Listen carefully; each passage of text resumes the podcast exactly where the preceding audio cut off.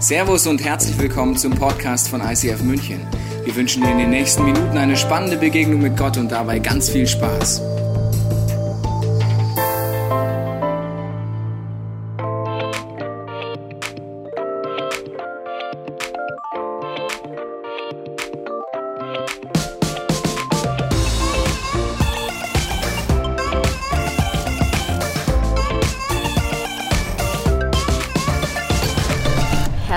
Willkommen, liebe Church Family, zu einem weiteren Sonntag in unserer Summer Celebration Serie. Heute haben wir euch wieder ein wunderbares Paar als Gäste eingeladen. Sarah, David, schön, dass ihr da seid. Äh, seit vielen Jahren sind wir gemeinsam unterwegs. Ihr habt vor vielen Jahren angefangen, schon Kirche zu bauen. Für uns seid ihr wirklich das Paradebeispiel dafür, wie Paulus zu Timotheus sagt, sagt nicht, du bist zu jung, weil ihr habt so früh schon Verantwortung übernommen. Ihr seid immer noch sehr jung, aber ihr habt schon sehr viel Erfahrung im Kirchenbau. Äh, ihr seid äh, Menschen, denen wir einfach, mit denen wir es lieben, Zeit zu verbringen, mit denen wir gerne unterwegs sind. Wir lieben eure Leidenschaft für Jesus, für Ortsgemeinde, dass ihr nicht stehen bleibt, aber auch diese Sehnsucht, dass Gottes Liebe, der Heilige Geist wirkt, dass ihr dem maximal Raum geben wollt. Und das werden wir auch heute erleben bei eurer Predigt, da freuen wir uns sehr drauf. Äh, deswegen äh, blende ich nochmal hier kurz über und zwar für uns steht ihr auch für folgendes Motto, nämlich Love. Wow. Das ist euer Applaus, ihr Lieben. Die Bühne gehört euch. Let's rock it. Yippie.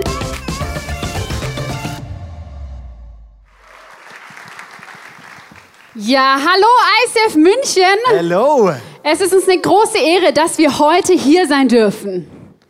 Und vor allem, jetzt sind Sie ja im Haus, ich denke, die Chance muss ich nutzen, möchten wir Danke sagen an Tobi und Frauke. Und ihr zwei, ihr seid solche Vorbilder für uns. Ihr seid die besten Leiter, die man sich vorstellen kann im ICF Movement. Ihr habt so, wirklich so ein Herz für die Menschen und für Jesus und das spürt man ab. Und Ihr kreiert so eine Atmosphäre, wirklich auch der Liebe. Und wir sind einfach nur dankbar, unter eurer Leiterschaft zu stehen. Von daher glaube ich, dass die beiden erstmal einen Applaus verdient haben, bevor wir in die Message gehen. Genau, du beginnst. So schön. Ja, hey, mich freut es riesig, dass wir heute hier sein dürfen. Es ist ein Riesenprivileg, im ICF München zu sein. Ich weiß nicht, ob euch überhaupt bewusst ist, was für ein Privileg es ist, im ICF München sein zu dürfen. Also, dass das eure Kirche ist. Weil das ICF München ist, sehe ich, ist aktuell die einflussreichste Kirche in Deutschland. Ähm, und es ist Wahnsinn. Vielleicht bist du hier und denkst du, ja, ich bin halt einfach Besucher. Also soll ich was sagen, das ist eben das Ding, dass manchmal denken wir so in unseren begrenzten Möglichkeiten, in unserem begrenzten Horizont und sehen nur ein bisschen die Dinge, die man sieht. Vielleicht siehst du nur die Celebration, wo du immer hergehst, aber, aber siehst gar nicht, was eigentlich hier alles von ausgeht, was von, wie ihr Deutschland baut, wie ihr die deutsche Kirchenlandschaft prägt und darüber hinaus. Einfach Wahnsinn. Ja, und das ist was, wo wir heute auch reingehen wollen, dass wir erleben, hey, wie kann Gott durch dein Leben Geschichte schreiben? Und ich möchte noch beten, bevor wir reingehen. Heiliger Geist, ich lade dich ein. Danke, dass du da bist, Vater. Jesus, ich danke dir, dass du so unglaublich gut bist. Vater, ich bete, dass wirklich wir heute so tiefe Begegnungen mit dir haben. Heiliger Geist, dass du unsere Herzen öffnest, dass wir bereit sind, wirklich auch da neue Offenbarungen zu bekommen von dir. Ich danke dir, dass du zu uns sprichst. Ich danke dir, dass du in unseren Herzen heute was bewegen wirst. In Jesu Namen. Amen. Amen. Hey, ich, ich lese mega gern Geschichten. Ich lese extrem gern Biografien von Menschen, die krasse Dinge mit Gott bewegt haben und auch krasse Dinge mit Gott erlebt haben.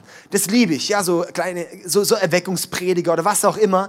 Und das Ding ist, das löst immer mir ein bisschen sowas aus, wo ich so denke, ich mag zwar schon Geschichte zu lesen, aber irgendwie ist es so eine Sehnsucht, hey, lass uns nicht nur Leser von Geschichte sein, sondern Schreiber von Geschichte sein. Oder? Dass wir nicht nur Geschichte lesen, was hat Gott so alles bewegt, sondern dass wir sehen, was möchte Gott eigentlich heute durch dein Leben bewegen. Wie kann Gott durch dein Leben, durch dich Dinge in Bewegung setzen? Und darum geht's heute in dem Titel Der Du-Effekt. Der Du-Effekt ist heute der Predigttitel. Und ähm, der ist angelehnt am Schmetterlingseffekt. Vielleicht habt ihr schon mal vom Schmetterlingseffekt gehört. Das ist ähm, äh, ja, so, ein, so ein Schmetterlingseffekt. Halt. ein physikalisches Konstrukt. Und da geht es darum, äh, mit, der, mit der Frage, kann ein, kann ein Flügelschlag eines Schmetterlings in Brasilien, in Rio bei unseren Freunden, ein Tornado in Texas auslösen. Eigentlich angelehnt am Energieerhaltungssatz, von der Physik her kommt es, ja. So quasi, dass die Energie erhalten bleibt und sich immer quasi wie übertragen wird. Das heißt, der Unterschied zwischen Schneeballeffekt und Schmetterlingseffekt ist, dass der Schneeballeffekt eher berechenbar ist, der Schmetterlingseffekt nicht wirklich berechenbar ist. Und das ist was, wo wir sagen, darum heißt es heute Du-Effekt. Vielleicht sollte es auch heißen der Jesus-Effekt. Aber Jesus hat dich hierher gestellt und hat den Heiligen Geist geschickt, dass er in dir wohnt, dass durch dich ein unkontrolliertes Ding freigesetzt wird, dass durch dein Leben Dinge in Bewegung gesetzt werden. Das ist so Gottes Anliegen eigentlich. Darum hat er uns auch zu, darum heißen wir Christen, weil Christen heißt nichts anderes als kleiner Christus. Das heißt, unser Ruf ist so zu laufen, wie Jesus gelaufen ist und noch Größeres. Krass, oder? Lass uns mal anfangen, wie Jesus zu laufen und dann schauen wir mal im nächsten Schritt und noch Größeres. Ja, das hat Jesus versprochen. Und das ist unser Anliegen, wirklich auch da heute reinzugehen. Und ich habe uns dazu eine Geschichte im Lukas-Evangelium, Kapitel 5, Vers 18 bis 26. Da geht es um den Gelähmten. Da trugen ein paar Männer auf einer Matte einen Gelähmten herbei. Sie versuchten, durch die Menge zu Jesus vorzudringen, doch es gelang ihnen nicht. Schließlich stiegen sie auf das Dach, nahmen ein paar Ziegel weg und ließen den Kranken auf der Matte mitten unter ihnen, mitten unter die Zuhörer hinab. Jesus direkt vor die Füße. Als er ihren Glauben sah, sagte er zu dem Mann, Sohn, deine Sünden sind dir vergeben. Für wen hält sich dieser Mann? sagten die Pharisäer und die Schriftgelehrten zueinander. Das ist doch Gotteslästerung. Wer außer Gott kann Sünden vergeben? Und Jesus wusste, was sie dachten und fragte sie, was macht ihr euch für Gedanken in euren Herzen? Ist es leichter zu sagen, deine Sünden sind dir vergeben oder steh auf und geh? Ich werde euch beweisen, dass der Menschensohn auf Erden die Vollmacht hat, also Menschensohn, das ist Jesus, dass Jesus auf Erden die Vollmacht hat, Sünden zu vergeben. Und er wandte sich an den Gelähmten und sagte, steh auf, nimm deine Matte und geh nach Hause. Da sprang der Mann vor den Augen aller Anwesenden auf die Füße, hob seine Matte auf, ging nach Hause und lobte Gott aus vollem Herzen. Ehrfürchtiges Staunen erfasste die Zuhörer oder Zuschauer. Sie priesen Gott und sagten Gott immer, sagten immer wieder, heute haben wir wirklich Unglaubliches gesehen. Die Geschichte hast du vielleicht schon öfters mal gehört. Ich möchte heute mal ein bisschen anderen Aspekt eingehen. Und zwar muss ich dir mal vorstellen, da ist ein Gelähmter, der liegt zu Hause und es kann sein, dass der gar nicht dorthin wollte. Da sind der ein paar Freunde und die kommen dann zu ihm und sagen, hey, hast du gehört? Jesus in Town. So. Und dann denkt er, oh ja, cool, schön für euch, wenn Jesus da ist. Komm, wir nehmen dich zu ihm und er soll dich heilen. Und dann packen sie ihn an. Das steht jetzt nicht komplett so im Text, aber steht auch nicht, dass es nicht so war. Ja? Ähm, und, und, dann, und kann sein, dass sie ihn nehmen und er wollte gar nicht los. Er liegt da und versucht so die Finger wegzubeißen. Lass mich los, ich will hier bleiben. Und die sagen, Pech gehabt, wir nehmen dich mal mit. Und dann nehmen sie ihn mit und, und dann stehen die dort vor dieser Halle oder vor dem Haus, wie auch immer, wo Jesus predigt gerade und, und, und sehen, Mist, wir kommen nicht durch. Und der Gelähmte liegt wahrscheinlich da und denkt so, boah, zum Glück. Ja, ist ja so peinlich jetzt. Und dann denken die, wir haben eine Idee lass uns aufs Dach klettern und dich dann runterlassen. Und er so, was, wollt ihr mich veräppeln? Ey, das gibt's ja gar nicht. Ja, und dann klettern sie aufs Dach hoch und dann stehen sie da oben, decken das Dach ab und lassen ihn runter und er liegt dann unten an den Füßen vor Jesus. Kannst du dir vorstellen, wie er dann da liegt und so, hey, Jesus, tut mir mega leid, ey, meine Freunde, soll das hier stören. Und dann das Krasse ist, wenn man in die Stelle schaut, da heißt es dann, als Jesus ihren Glauben sah, sagte er zu ihm, das ist krass, oder?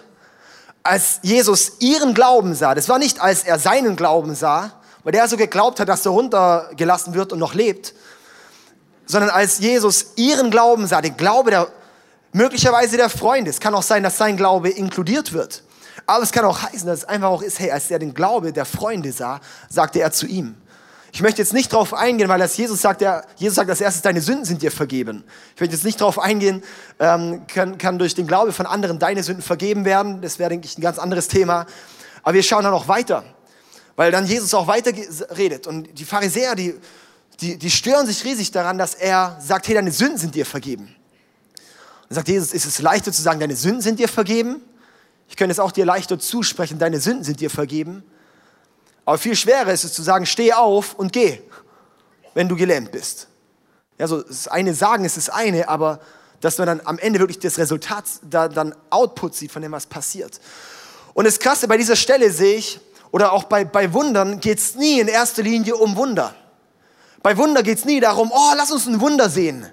Sondern bei Wundern geht es immer darum, dass da was Unsichtbares sichtbar wird Da wird sichtbar, dass das Königreich Gottes heißt es, dass das Königreich Gottes auf dieser Erde sichtbar wird.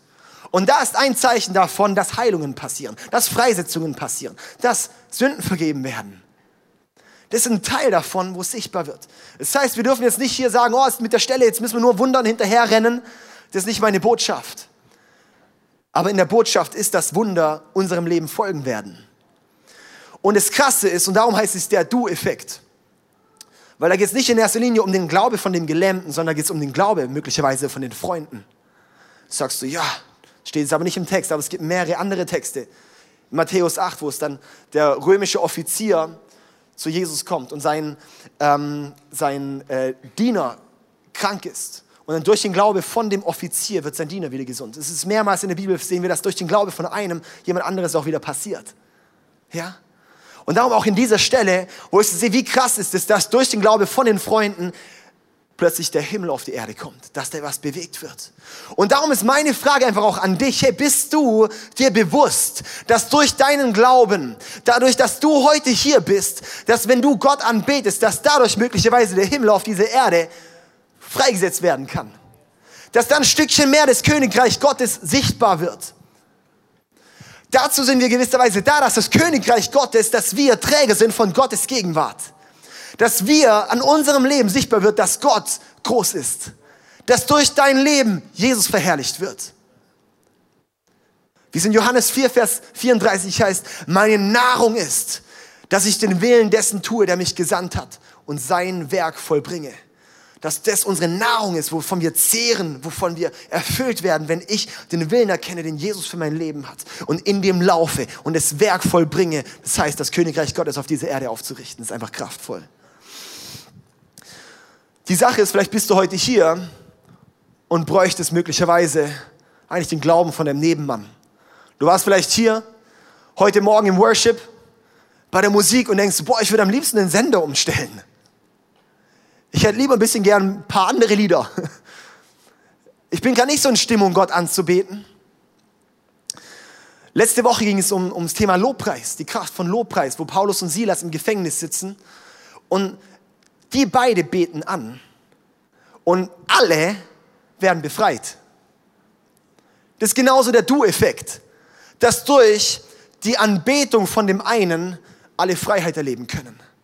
Ich weiß nicht, ob dir bewusst ist, dass Gott durch dein Leben, wenn du heute hier bist, Gott anbetest, wenn du dir bewusst bist, dass du mit einer Haltung da bist, hey, Gott, was kannst du, wir sind häufig in der, in der Einstellung in der Kirche, Gott, was kannst du für mich tun? Vielleicht bist du heute Morgen gekommen, oh Gott, hoffentlich hast du wieder was Gutes für mich. Und dann bist du jetzt enttäuscht, dass Tobi nicht auf der Bühne steht und predigt, sondern ich predige. ja, so, ich würde auch einen Tobi mega gern hören, ehrlich gesagt, ja. er will mich hören. Aber das Ding ist einfach, das ist eine Haltung, dass ich immer nur denke, oh Gott, was hast du jetzt wieder für mich? Wie wär's denn, wenn mit einer Haltung reingeht, Gott, was kannst du heute durch mich bewegen? Nicht zu mir bewegen, sondern durch mich bewegen.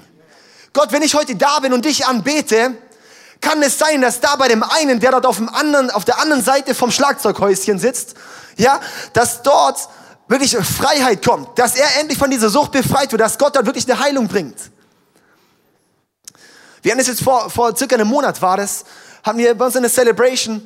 Ähm, wir, wir leben es immer wieder, dass Gott einfach Wunder tut. Und das, das gehört einfach auch dazu. Und es war so stark, das war in, in einer Celebration. Wir hatten gesagt, hey, lass uns einfach mal beten, dass Gott Wunder tut. Und danach kam ein Mann dann zu mir und hat gesagt, hey, ich, ich habe seit Jahren oder Jahrzehnten habe ich MS. Und dann fingen die an, auf die Bühne hochzuspringen, wieder runter und wieder auf die Bühne hochzuspringen und runter. So, guck mal, das konnte ich jahrelang nicht. Und dann kam die Woche drauf wieder, mein MS ist wirklich weg. Jesus hat ihn einfach geheilt. Und er hat gesagt, hey, er hat schon so oft irgendwie gebetet und so weiter. Aber er hat vielleicht auch den Glaube von einem anderen gebraucht, dass dort was freigesetzt wird. Der Du-Effekt. Wie schön wäre es, dass du mit einer Haltung heute da bist. Nicht nur, was kann Gott heute zu mir bringen, was kann Gott heute durch dich zu jemand anderem bringen. Das ist Königreich Gottes Denken. Es war noch eine weitere Geschichte, die, die sehr, sehr krass war. Das, wir hatten dort ähm, einfach bei uns die, den, den Raum offen, einfach zum Beten und Gott anbeten und, und so weiter. Und da war eine Frau, die hat außer, die ist taub auf einem Ohr und die ähm, war einfach dort und hat gebetet, hat sich hingekniet so zum, zum Beten und so gut, dann hat sie eine Hand auf ihrem Kopf gespürt und hat sich dann umgedreht und hat aber keinen dort gesehen, da war keiner um sie rum. Dann hat sie den Kopf zurück, hat es plopp gemacht und ihr Ohr war offen. Seitdem kann sie wieder hören. Das ist, das ist unser Gott. Und es liebe ich einfach, dass unser Jesus so unglaublich groß ist. Und das Krasse ist, dort hat keiner direkt für sie gebetet, aber da war eine Atmosphäre des Glaubens. Und darum ist mein erster Punkt und mein einziger Punkt ist, unterschätze nie die Auswirkung deines Glaubens auf andere. Unterschätze nie die Auswirkung deines Glaubens auf andere. Unterschätze nie, was Gott durch deinen Glauben machen kann. Durch deinen Glauben wird eine Atmosphäre des Glaubens freigesetzt, wird eine Atmosphäre der Gegenwart Gottes freigesetzt, wo Gott einfach, es gibt, es gibt so in, in, in, es gibt so in der Bibel zwei verschiedene Arten von Gottes Gegenwart. Das eine ist die Allgegenwart Gottes. Gott ist immer da. Gott ist hier, Gott ist da, Gott ist bei mir. Wenn ich in meinem Alltag bin, Gott sieht mich, Gott ist da. Aber dann gibt es noch die manifeste Gegenwart Gottes. Das heißt, es ist die spürbare, erlebbare, sichtbare Gegenwart Gottes. Das ist da, wo du sagst, boah, jetzt ist er echt hier. Ja. So ein weiterer Mann, der ist jetzt mittlerweile unser Security-Leiter. Warum Security-Leiter? Weil wir hatten schon mehrere interessante Vorfälle. Ähm, und der kommt aus einer heftigen Geschichte auch raus, obdachlos, Drogengeschichte und so weiter und so fort. Ist immer wieder an so einem Gebäude vorbeigelaufen, nichts. Und eines Sonntags hat er gesagt, hey, er weiß nicht, was passiert ist. Auf jeden Fall hat sie ihn einfach ins Gebäude gezogen. Plötzlich war er im Gebäude drin. Plötzlich saß er dann auch in der Celebration drin. Plötzlich hat er sein Leben Jesus gegeben und plötzlich war alles anders. Er kann im Nachhinein nicht sagen, was ihn jetzt gerade bewegt hat, dass er da plötzlich da war. Gott hat ihn einfach reingezogen und alles verändert. Das ist, wenn Gottes Gegenwart da ist, wenn Gott arbeitet, wenn Gott, wenn Gottes manifeste Gegenwart da ist. So ein weiterer Mann, das auch einfach, das sind einfach solche Dinge, wo ich sage, hey, lass uns auch mehr glauben für sowas. Das war ein Mann, der, der kam das erste Mal zu uns. Und der hat äh, auch seit, hat gemeint, er hat seit Jahren eine Rückenkrankheit. Auch irgendwie Ärzte wissen nicht, was machen und sowas. Und er hat gesagt, als er das, die Türschwelle, über die Türschwelle vom Gebäude ging, im ersten Schritt, war die Krankheit komplett weg und seither ist er geheilt. Keiner hat aktiv für gebetet. Für beten ist gut. Aber was noch viel krasser ist, ist, glaube ich, dass wir eine Erwartungshaltung des Glaubens haben, dass wir eine Atmosphäre der Gegenwart Gottes haben, wo er wirkt, wo er bewegt, wo er wirklich Dinge freisetzt. Und da sehne ich mich danach. Und das ist was, und das ist jetzt eben auch wieder, wo ich vorhin gesagt habe, es geht nicht es geht nicht um die Wunder. Es geht nicht um die Wunder, sondern es geht um den Hunger. Haben wir Hunger nach Gottes Gegenwart? Haben wir Hunger nicht nach Gottes Hand, sondern nach Gottes Herz? Ganz häufig wollen wir Gottes Hand sehen. Wir wollen Gottes Wirken sehen. Du bist vielleicht da und denkst, so, hoffentlich tut jetzt Gott ein Wunder. Hoffentlich spricht er jetzt zu mir. Dabei möchte Gott eigentlich vielmehr, dass du sein Herz siehst. Dass du sein Herz suchst dass unser Herz von ganzem Herzen, wirklich von ganzem Herzen ihm nachgehen. Egal was er tut. Das fand ich so cool auch bei den Freunden, die dann den Gelähmten gebracht haben. Die haben gesehen, Jesus ist da und haben ihn mitgenommen. Die hatten einen Hunger, dass sie eine Begegnung mit dem lebendigen Gott haben. Und da möchte ich dich einfach ermutigen, hey, hab Hunger für eine lebendige Begegnung mit dem lebendigen Gott. Ja, so Hunger ist wirklich das, das Nummer eins Mittel, wie wir zu Gottes Herz wachsen. Hunger ist das Nummer eins Ding, das wie so das Königreich Gottes freisetzt. So bei, ich, ich hatte mal eine Magen-Darm-Grippe. Jemand auch schon mal gehabt? Magen-Darm-Grippe, mega cool. Viele Leute hatten das auch schon. Ähm, krass. Wahrscheinlich eher bei uns da unten, genau. In Bayern hat man keine Magen-Darm-Grippe, krass, ey. Hammer. Ähm, hey, und da ist es so gewesen, also jedes Mal, wenn ich Magen-Darm-Grippe habe, ich habe da keinen Hunger. Oder? Ich, ich habe da gerade gebrochen und habe ich eher Lust auf maximal Cola, aber sonst eigentlich gar nichts. Ja, und Salzstängele. das heißt, wenn ich keinen Hunger habe, ist das ein, eigentlich ein Indikator dafür, dass irgendwas nicht gesund ist. Und der Schlüssel ist, wenn ich erkenne, hey, ich habe Hunger, dann ist es für dich eigentlich ein Indikator, dass was, das was gesund. Wenn du heute hier bist und Hunger hast, Hunger hast nach dem Herz Gottes, Hunger hast nach dem Wort Gottes, die Bibel zu nehmen und zu sagen, Gott, sprich du heute. Sprich du durch das Wort Gottes. Und es krass ist, wenn wir erkennen, was für eine Kraft das Wort Gottes hat, dass es nicht nur eine Information ist, sondern dass es lebendig ist. Weißt du, wenn du das Wort Gottes gebrauchst als, als wirklich dein, dein Wort, das Wort Gottes in deinem Mund ist so kraftvoll wie Gottes Wort in Gottes Mund. Wenn du die Bibel kennst, wenn du die Bibel anwendest, wenn du die Bibel isst, das heißt im, äh, im Hesekiel wirklich so dieses ist das Buch. Ja, hey, dann da werden wir immer hungriger danach. Da entsteht immer mehr Hunger. Da wächst dieser Hunger immer mehr. Und da möchte ich dich ermutigen, wirklich, lass uns hungrig sein nach mehr von Gott. Lass uns hungrig sein nach seiner Gegenwart. Lass uns hungrig sein nach seinem, nach seinem Wirken. Lass uns hungrig sein nach seinem Herz. Und wie es dort weitergeht, wie wir da jetzt auch konkret reingehen, da möchte uns die Sarah jetzt mit reinnehmen.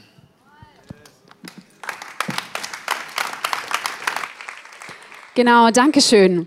Wenn ich sowas höre und solche Geschichten höre von diesen Wundern, von dem Glaube und, das, und dem Du-Effekt, dann denke ich immer, ja, was muss ich tun, dass ich das auch habe? Also ich bin so ein Typ Mensch, ich brauche dann am liebsten eine To-Do-Liste, am liebsten eins, zwei, drei Häkchen dran, jetzt habe ich's, ne? Heißt das jetzt etwa, dass wir unsere Kranken hier reinschleppen, das Dach hier abdecken? Das tut's wahrscheinlich auch von selbst abdecken, ne? Aber und die, die hier runterlassen und das tun? Ich glaube, das ist der falsche Ansatz. Denn die anderen brauchen nicht den Ortswechsel, sondern ich brauche den Ortswechsel. Nicht ich brauche, äh, nicht die anderen brauchen den Ortswechsel, sondern ich brauche den Ortswechsel. Und ich möchte euch in ein Beispiel reinnehmen, wo das ganz gut veranschaulicht wird. Ich bin aufgewachsen im Schwarzwald, im Südwesten Deutschlands auf über 1000 Meter und wir hatten wunderschöne Alpensicht aus von unserem Haus aus. Und ich habe da wirklich zehn Jahre lang diese Alpen gesehen und ich fand schön und ich fand's gut. Und eines Sommers haben meine Eltern gesagt, wir fahren ans Meer. Und wir sind losgefahren und sind über diese Alpen drüber. Und jetzt stell dir mal vor, ein Kind, das das erste Mal das Meer sieht. Hey, ich war geflasht. Da war eine Welt, die ich zuvor nicht kannte. Also eine Welt, boah, diese Weite. Ich habe früher gern gemalt, ja, meine Blätter dort sahen aus, alles blau. Blau für den Himmel, blau fürs Meer, weil das ist ja ineinander übergegangen. Das kannte ich nicht. Das war wie eine komplett neue Welt, ein neuer Raum, der sich für mich aufgetan hat. Und ich glaube, dieses Bild ist auch ein Bild für unser geistliches Leben ganz oft. Mein Leben lang habe ich auf das Kreuz geschaut. Ich habe das Kreuz angeschaut und habe es gesehen und es ist ein guter und ein wichtiger Blick. Und ich weiß nicht, ob ihr das euch auch manchmal so vorstellt, aber ich stelle mir das manchmal so vor. Ich gehe zum Kreuz mit den Dingen im Alltag, die mich belasten. Und manchmal bin ich wirklich bepackt und bring's ans Kreuz und leg's ab. Und das ist wirklich was, das muss ich regelmäßig machen. Irgendwann habe ich dann auch gelernt, ich darf mir ja was mitnehmen. Aber wisst ihr was? In meinen Gedanken bin ich dann immer, habe ich mich umgedreht, habe das Neue zwar genommen und bin wieder weitergelaufen. Auf der gleichen Seite des Kreuzes. Ich habe das Kreuz nur von vorne gekannt. Und ist euch schon mal aufgefallen, dass alle unsere Kirchen auch so aufgebaut sind? Das Kreuz in den Kirchen steht doch immer ganz am Ende, oder? Auf dem Altar. Wir kennen das Kreuz nur von vorne. Und ich glaube, wir haben eine wichtige Wahrheit vergessen. Das Kreuz ist nämlich nicht das Ziel unseres Glaubens sondern das Kreuz ist das Tor unseres Glaubens. Das Kreuz ist nicht das Ende unseres Glaubens, sondern das ist der Anfang erst von dem, was noch alles kommt. Übrigens war das Kreuz auch nicht das Ende von Jesus.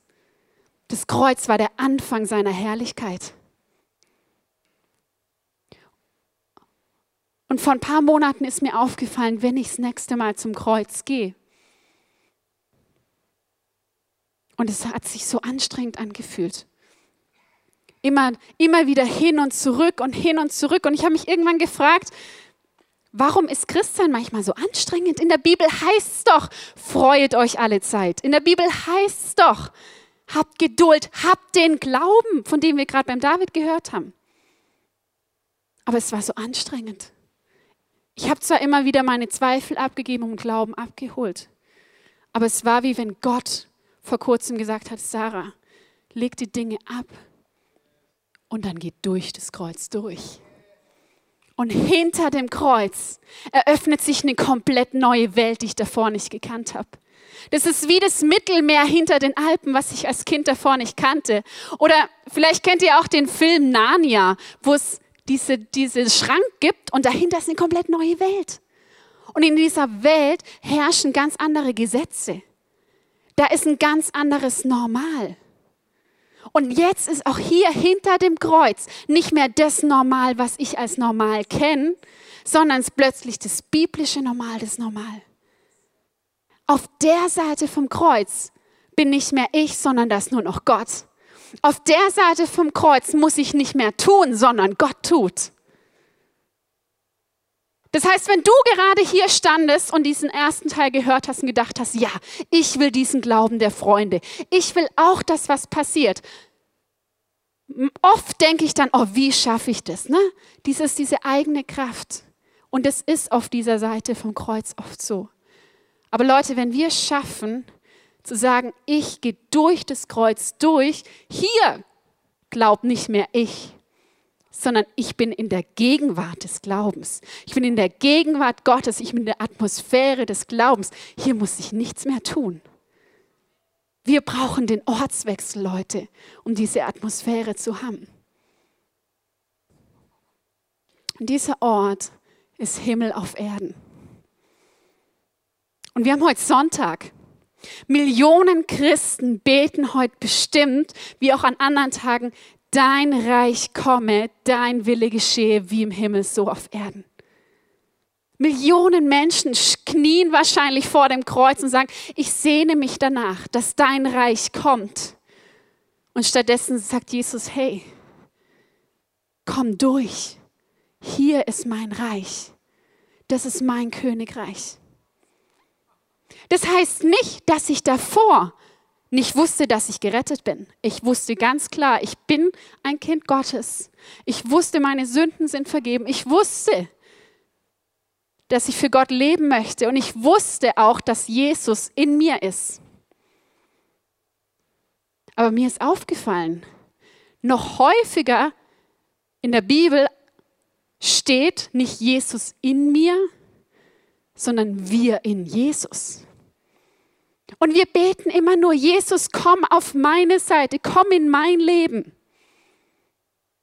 Lass uns mal beten, Jesus, ich will in dich, ich will in dein Leben, ich will in deine Realität. Und das ist der Ort, wo wir plötzlich anders sehen, weil nicht mehr wir sehen, sondern wir sehen nur durch Jesus. Wir sehen Je durch Jesu Augen.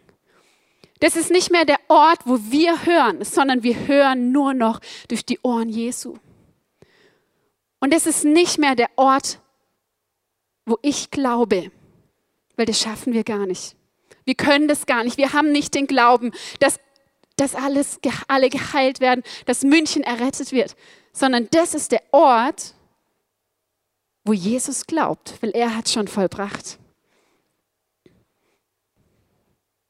Und mein Wunsch ist es, dass ich immer mehr oder auch wir als Kirchen das Kreuz am Eingang unserer Kirchen aufbauen.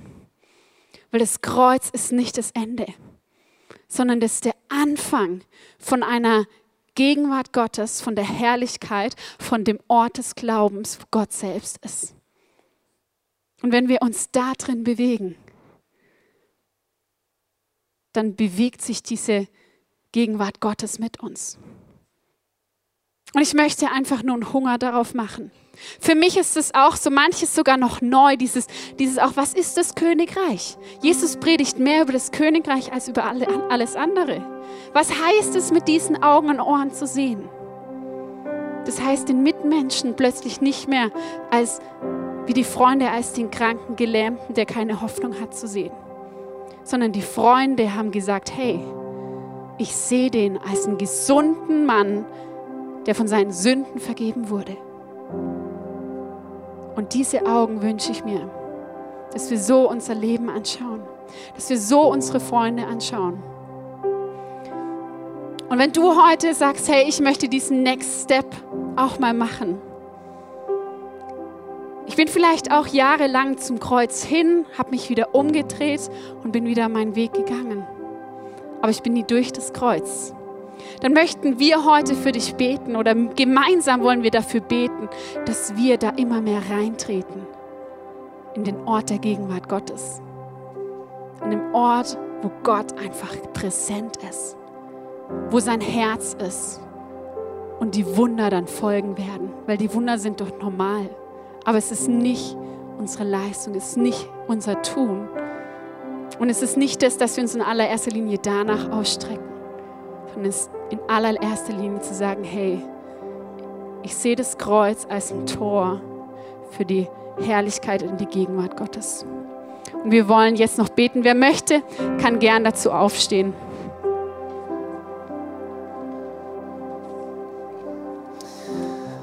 Ja, ich lade uns ein, dass wir einfach mal die Augen schließen können. Und es ist auch so wichtig, auch, dass